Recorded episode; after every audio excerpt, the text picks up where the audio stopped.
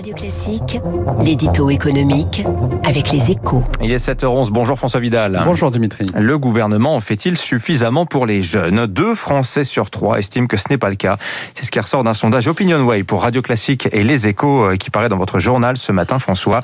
Euh, ce reproche à l'adresse du gouvernement vis-à-vis des jeunes vous paraît totalement justifié. Hein. Oui, et, même compréhensible, hein, Dimitri, car quand on fera le, le bilan de l'épidémie de Covid et de ses conséquences économiques et sociales, les jeunes seront bien parmi les grands perdants. Euh, cycle d'études tronqué, petits boulots évaporés, stages introuvables et évidemment arriver sur un marché du travail à l'arrêt dans de nombreux secteurs. En fait, c'est toute une génération qui aura perdu très gros dans la tempête sanitaire.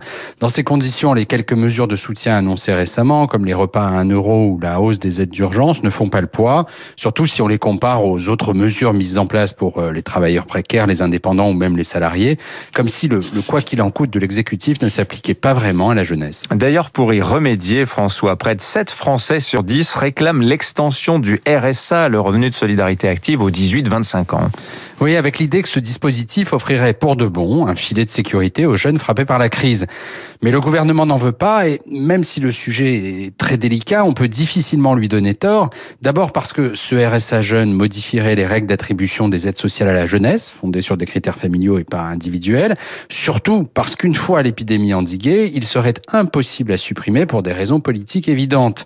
De quoi peser un peu plus sur les finances publiques et surtout ruiner les efforts engagés depuis 2017 pour revaloriser le travail au détriment de l'assistanat.